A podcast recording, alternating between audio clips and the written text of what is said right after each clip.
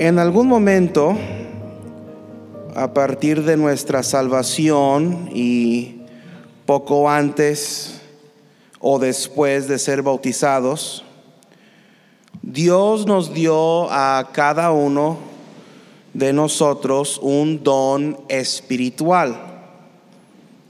Y Él espera que usemos ese don espiritual para su honra y gloria. Pablo escribe a los Corintios y dice que no quiere que ignoren acerca de los dones espirituales. Qué fácil es llegar a vivir la vida cristiana ignorando de tantas buenas cosas que Dios nos ha dado para ayudarnos a vivir en este mundo. Se nos ofrece la oración, la gracia, la paciencia, tantas cosas que muchas veces ignoramos. Si, les, si, las aprovechar, si las aprovecharíamos o si las aprovecháramos, la vida cristiana no sería una carga, sería un deleite. ¿Usted conoce a cristianos que parece que todo en la vida cristiana se les da? ¿No batallan con las cosas que tú batallas? ¿Será porque no tienen problemas? No, no es eso. Tienen problemas. Pero algunos cristianos están aprovechando la gracia de Dios para enfrentar sus problemas. En cuanto a los dones espirituales, no es diferente. Algunos cristianos parecen que están nadando en contra de la corriente. Da la impresión que nunca avanzan, se esfuerzan sin lograr, se afanan sin alcanzar. ¿Es porque son malas personas? Pues todos somos pecadores, pero no creo que sea eso. ¿Es porque no aman a Dios? Lo dudo. Creo, creo que los únicos que no aman a Dios son los que no conocen a Dios. Creo que aman a Dios. Posiblemente si usted está batallando para lograr triunfo, o victoria en la vida cristiana, posiblemente es porque usted ignora acerca de las cosas que Dios nos da para pelear la buena batalla de la fe. Ahora, podríamos hablar de tantas herramientas que Dios nos da. Podríamos hablar de la armadura de Dios, ciertamente. Es importante ceñir los lomos de la verdad y vestirnos de la curaza de justicia y calzar los pies con el apresto del Evangelio de la paz y tomar el escudo de la fe y el yelmo de la salvación y la espada del Espíritu que es la palabra de Dios. Podríamos hablar del fruto del Espíritu que da dulzura a nuestro vivir cristiano. El amor, el gozo, la paz, la paciencia, la benignidad, la bondad, la fe, la mansedumbre, la templanza, fruto que se manifiesta cuando desechamos las obras de la carne. Hay tantas cosas de las cuales podríamos hablar en su momento que posiblemente, o perdón, que posibilitan la vida cristiana, pero creo que hay pocos elementos contribuyentes tan prácticos a la vida cristiana como los dones espirituales. Prácticos porque se usan en todas nuestras interacciones humanas. Se emplean en cada conversación. Se disponen en cada encuentro y pueden aprovecharse en cada ministerio. Sin embargo, muchos cristianos, en primer lugar, no saben cuál es su don espiritual Y en segundo lugar, si saben cuál es su don espiritual, no lo aprovechan. ¿Cuántos de ustedes saben cuál es su don espiritual? Levante la mano si usted ya ha identificado y usted sabe cuál es su don espiritual. Quizás ocho personas. Está bien. Por, por eso estamos aquí en esta noche. Ahora, necesitamos entender que hay, y esto lo mencioné hace un año, pero vamos a repasar, hay tres clasificaciones de dones espirituales. No se preocupen por eso. Con 50 mil pesos arreglamos eso. Esa puerta, ¿quién da mil? Ok, entonces no, no, les molesta, entonces voy a seguir predicando. Si les molestara, todos estarían levantando la mano. Ok, hay tres clasificaciones de dones espirituales. Están los dones de la manifestación del Espíritu. Estos son los dones que se mencionan en el pasaje que leímos. En otro mensaje vamos a ver por qué estos dones ya no son vigentes. Esa es la primera clasificación. Clasificación número dos son dones ministeriales. Estos son el don del apóstol, el don del ser profeta, el don de ser evangelista, el don del pastor, el don de ser maestro, y estos dones son dados a hombres que ocupan estos oficios en el ministerio, uno de los cuales ya no existe, el don del apostolado. La tercera clasificación de dones son los que de los que cada cristiano tiene uno. Y se nos mencionan en Romanos 12. Mire Romanos 12 versículo 6. Estos son dones motivacionales. Estos son habilidades especiales que Dios reparte a los cristianos con la intención de que los use para confortarnos mutuamente.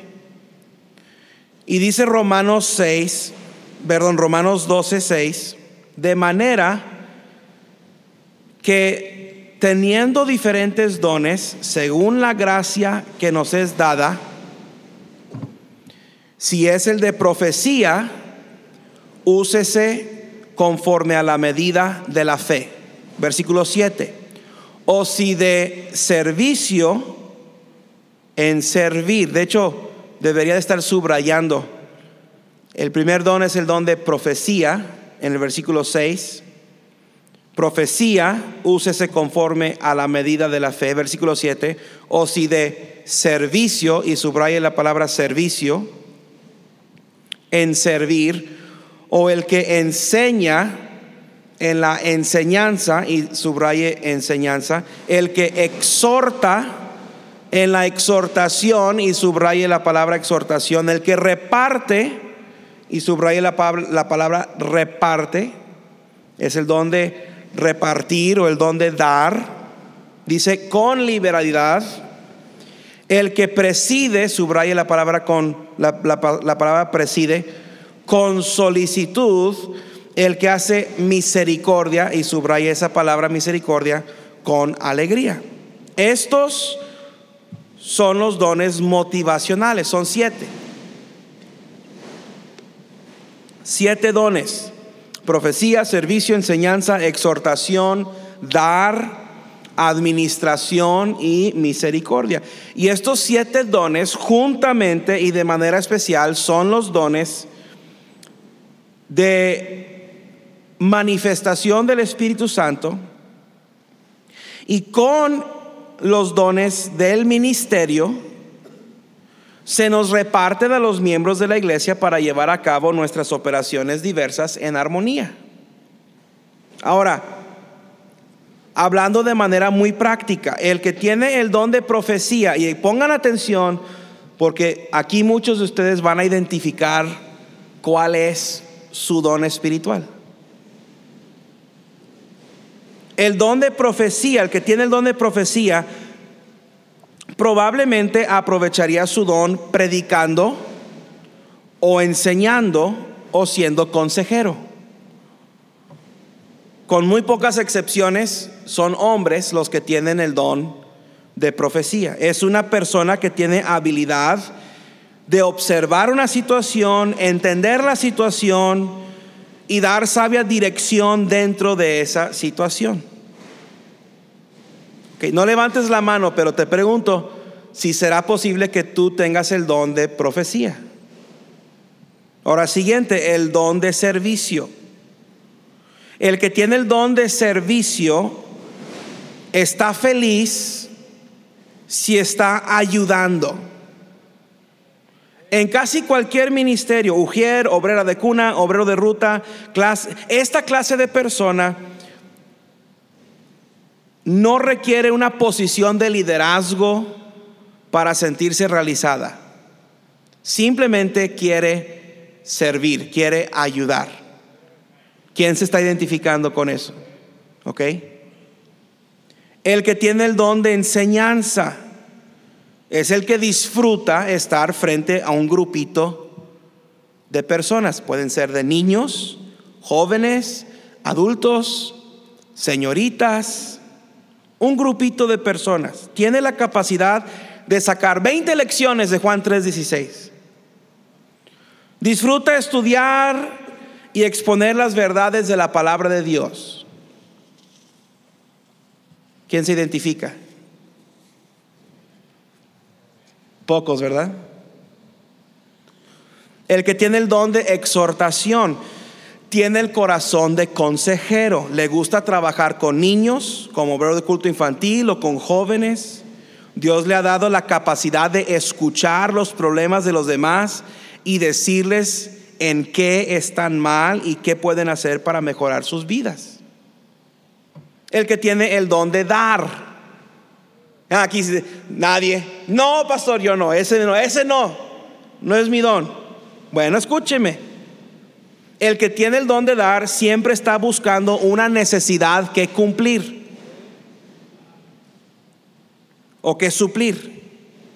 Es la clase de persona que siempre se compromete a cualquier ofrenda especial. Si es para la construcción, se compromete. Si es para el terreno, se compromete. Si es para las rutas, se compromete. Si es para la obra misionera, se compromete. No está a gusto, sino da y da y da hasta que se quede sin nada. Pero e, esa persona nunca se queda sin nada. Me recuerda a la viuda cuyo aceite nunca escaseó. ¿Alguien se está identificando hasta ahorita? ¿Ok? Ahora el que tiene el don de presidir, esto es, esto es administración. Es la clase de persona que tiene una mente fríamente analítica. Puede ver una situación en la iglesia y saber si está bien o mal y tiene la solución. No estoy hablando de los chismosos, la mitad dirá, ah, ese soy yo. Yo sé calcularle y saber si está bien o si está mal el pastor. No, no estoy hablando del don del chisme, es el don de presidir. Sabe tomar en sus manos los recursos que Dios le ha dado y hacer muchas cosas con esos recursos. Disfruta un desafío administrativo. El último, el que tiene el don de la misericordia, la mayoría del tiempo se la pasa pensando en otros, en sus necesidades de otros. Las necesidades de él o de ella tienen un segundo lugar tras lo que otros requieren. Es una persona sinceramente compasiva. Se interesa en los quebrantos y en los apuros de otros. Es una persona empática. Le gusta convertir el lloro de otra persona en sonrisa. Y, si no logra convertir su lloro en sonrisa, cuando menos se sienta, acompañarles a llorar. Esa es la persona que tiene el don de la misericordia. Ahora, a lo mejor usted se identifica. A lo mejor usted dice, "E- ese soy yo. Yo soy siervo. O yo soy exhortador. O yo soy dadivoso. O yo soy misericordioso. Ahora, hay algunos peligros que vienen cuando ignoramos los dones espirituales. En primer lugar, los dones espirituales se pueden descuidar. Mire primera de Timoteo 4. Primera de Timoteo 4. ¿Cuántos se acuerdan del año pasado cuando hablamos de los dones espirituales? ¿Se acuerdan? Ok. Varios hermanos me han dicho en estos últimos meses, pastor, pastor, vuelva a enseñar de eso. Y aquí nos quedamos el año pasado. Primera de Timoteo 4, 13 al 16, el descuido de los dones espirituales.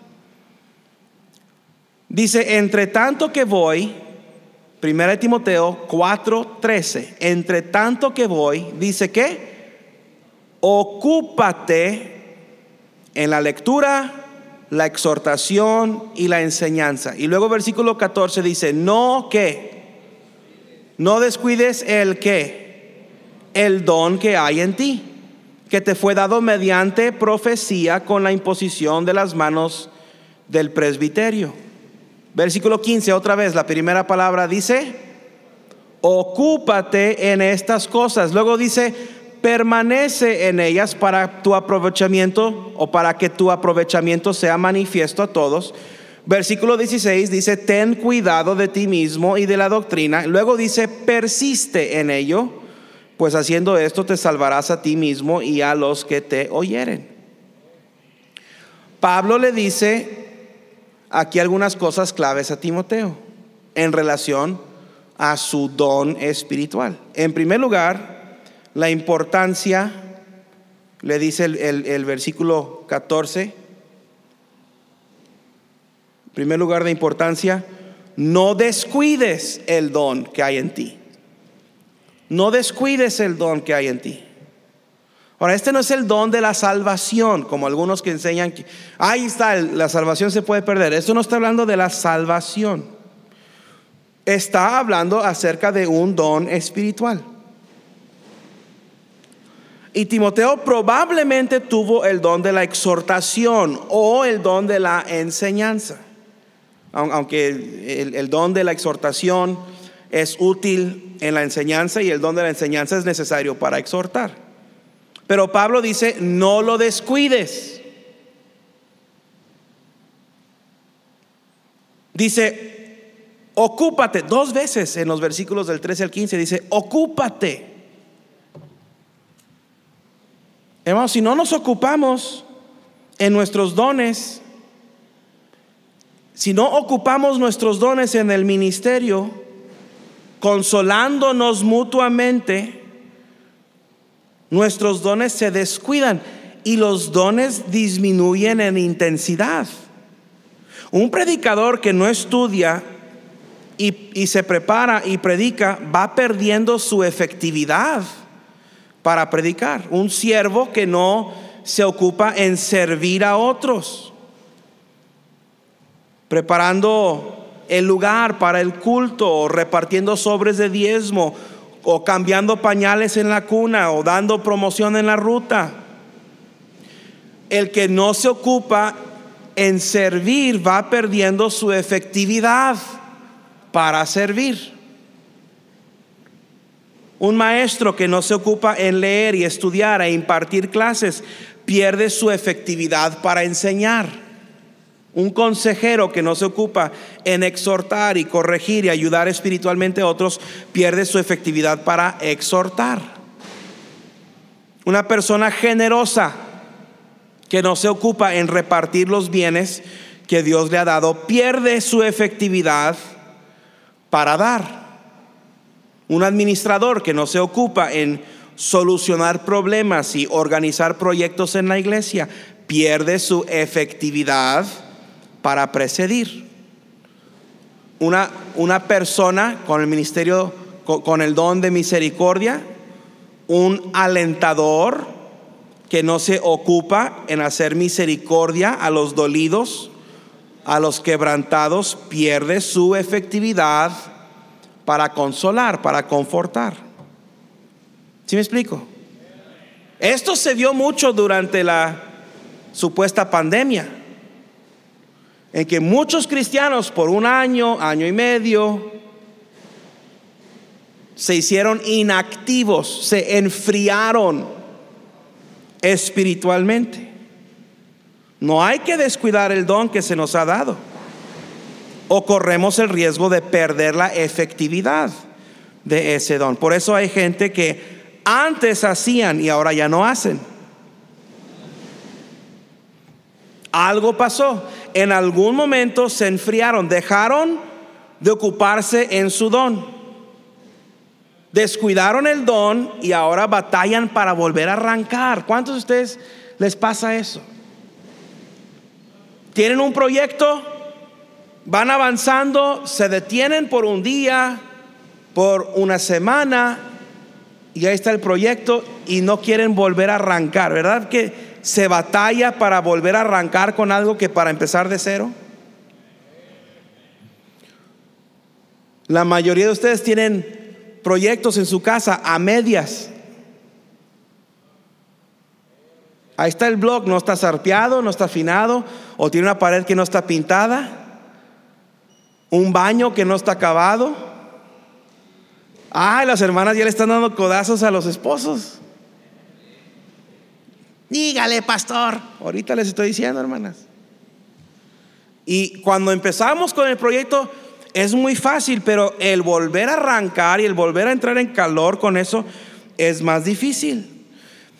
En el versículo 15, Pablo le dice a Timoteo, ocúpate en estas cosas. Y luego le dice una frase clave. Dice, permanece en ellas permanece en ellas. Hermano, ¿usted entiende el valor de permanecer? Ay, pastor, es que no hay nada que hacer. Permanezca de todas maneras. Es que es difícil. Permanezca aunque sea difícil. Es que me cuesta mucho. Permanezca por más que le cueste es que no tengo ganas. Bienvenido al club de los que no tenemos ganas. Pero permanezca sin ganas. Es que estoy envejeciendo. Yo sé, hermano Andrés, pero permanezca de todas maneras. Ah, no sé por qué puse su nombre aquí, hermano, discúlpeme.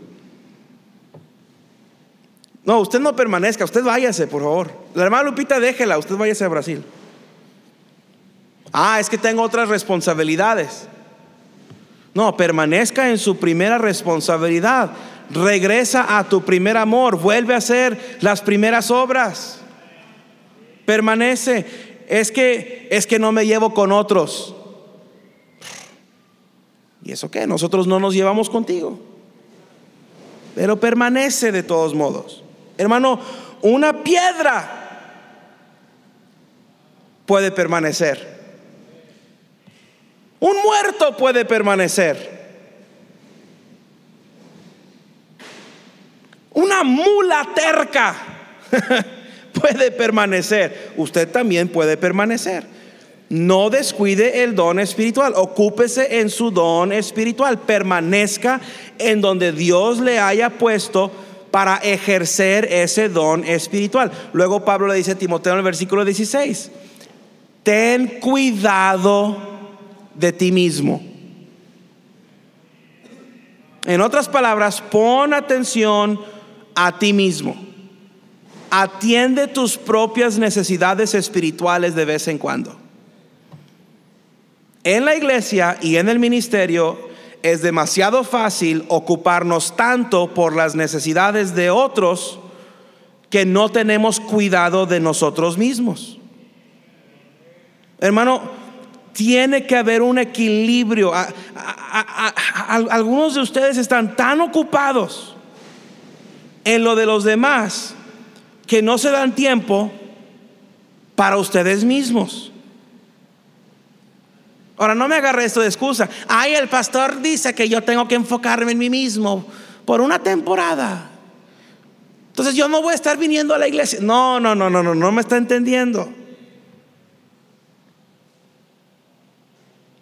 Todos necesitamos reposo espiritual de vez en cuando. No estoy hablando de reposar de lo espiritual. Estoy hablando de reposar en lo espiritual. Todos necesitamos alimentarnos espiritualmente, consistentemente, constantemente.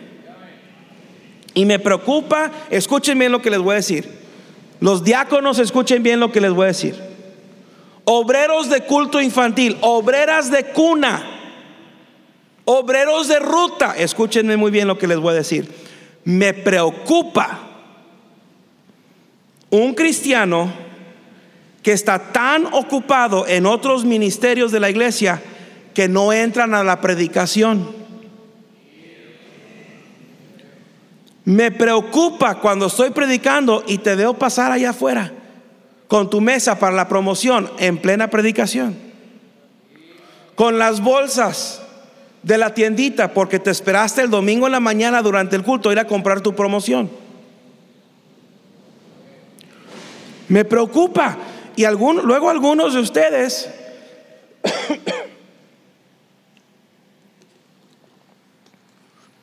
estas dos cultos fuera de aquí. En un culto cuidas cuna y en otro culto tienes culto infantil. Y eso te deja un culto a la semana para estar aquí. Y adivina qué culto decides faltar porque estás cansado. Cuando te toca estar aquí.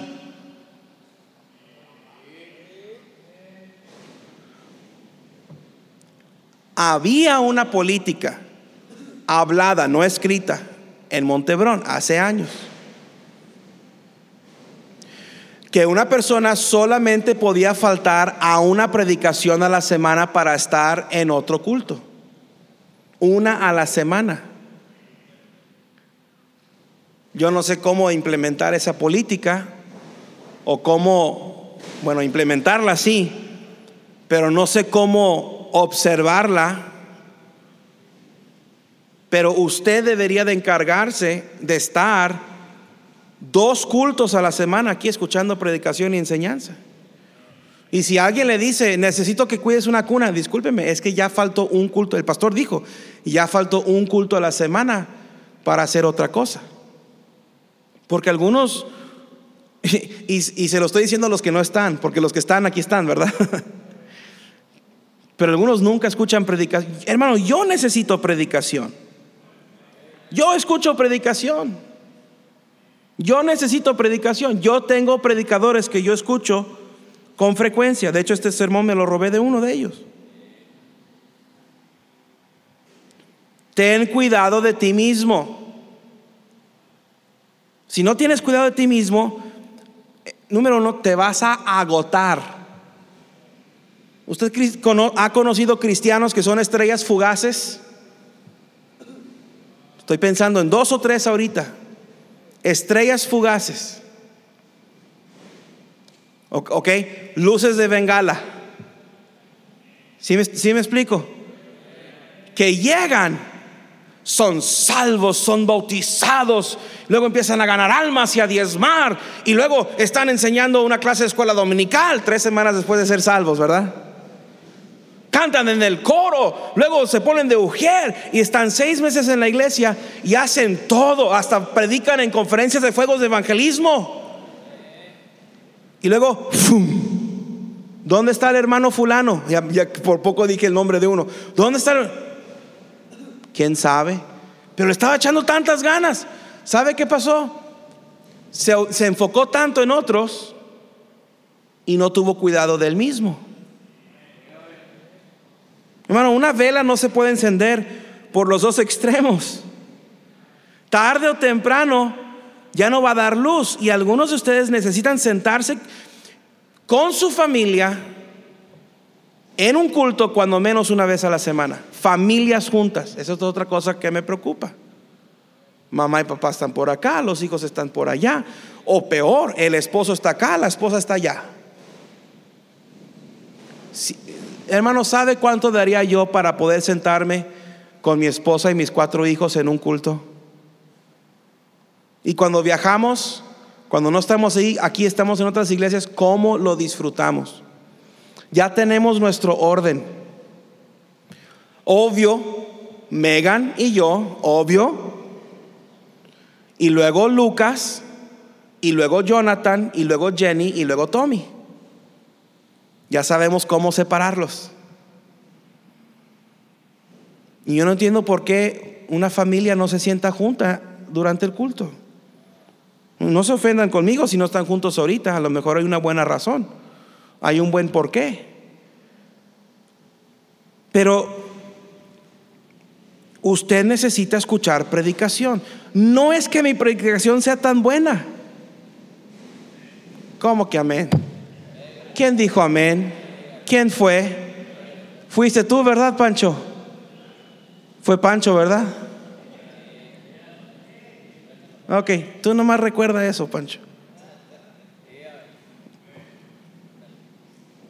Todos necesitamos ser alimentados. Ahora, ten cuidado de ti mismo. En otras palabras, toma nota de ti mismo. Pablo está diciendo, necesitas detenerte con algo de frecuencia, semanalmente yo recomiendo, y asegurarte de que, de que tú eres todo lo que debes ser.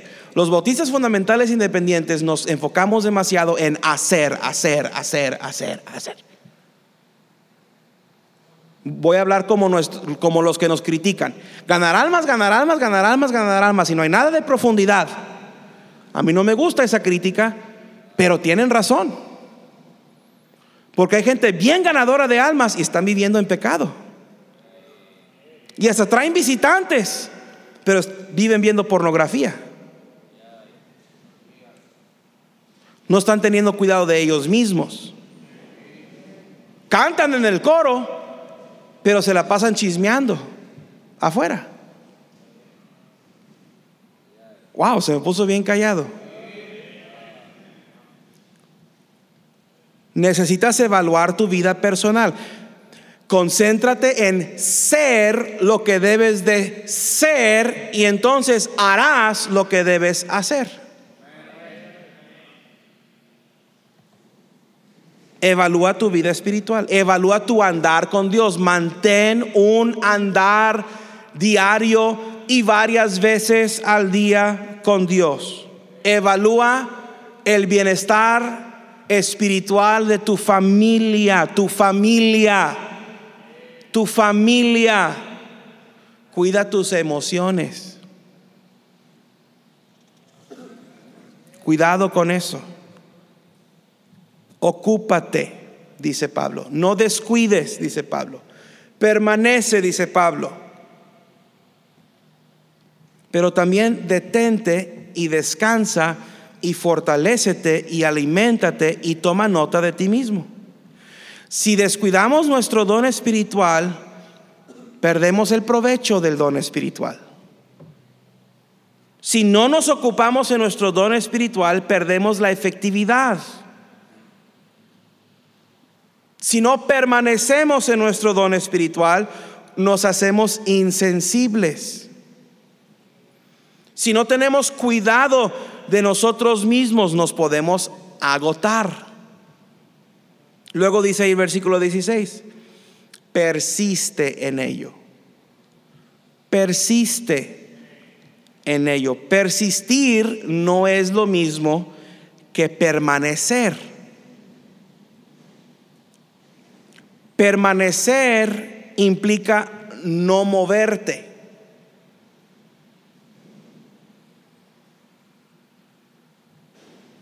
Y eso es bueno. Pero estancarte no es bueno. Persistir es continuar, es crecer. Persiste, continúa, crece, es aprender. Aprenda algo hoy que usted no sabía ayer de la palabra de Dios. Es mejorarte. es perfeccionarte, es sacarle filo al hacha, es profundizarte un poco. Persistir habla de crecimiento natural, de crecimiento estable, no es correr, no es hay momentos para correr en la vida cristiana. Persistir no es correr, no es acelerarse, no es no es adelantarse del proceso natural de Dios en la vida de un cristiano. Por eso no tomamos a un nuevo cristiano y lo ponemos en una posición de liderazgo. Ahora, al, recién convertido lo bautizamos inmediatamente. Pero tiene que haber un proceso de crecimiento para que luego él o ella ocupe una posición de liderazgo en la iglesia. Persistir es tomar el siguiente paso cuando sea el momento oportuno para hacerlo. Es seguir aprendiendo de Dios, de las cosas que Dios me ha dado para hacer más agradable mi vida cristiana, para implementar lo que he aprendido para seguir adelante. Tú tienes un don espiritual y Dios espera que uses ese don espiritual para consolar a tus hermanos en Cristo. Para servir dentro del cuerpo de Cristo, en un ministerio. Los, dones espirituales son para el uso dentro de la iglesia. De nada te sirven fuera de la iglesia. Son para la iglesia. Uno no lucra de su don espiritual. La iglesia debe de lucrar de tu don espiritual. La iglesia debe de recibir provecho y beneficio de mi don espiritual. Necesitas descubrir cuál es ese don. Y una muy buena manera de descubrir cuál es tu don es ocupándote en servir a Dios en la iglesia. Con el tiempo el Espíritu Santo revela cuál es esa habilidad especial que Él te ha dado. Luego necesitas ejercer ese don, ejercitarlo, entrenarlo, formarlo, fortalecerlo, porque si no, corres el riesgo de perder tu efectividad en ese don espiritual. Y luego llegarás a ser un cristiano que soporta la vida cristiana. ¿Cómo está, hermano? Sufriendo para Cristo, pastor.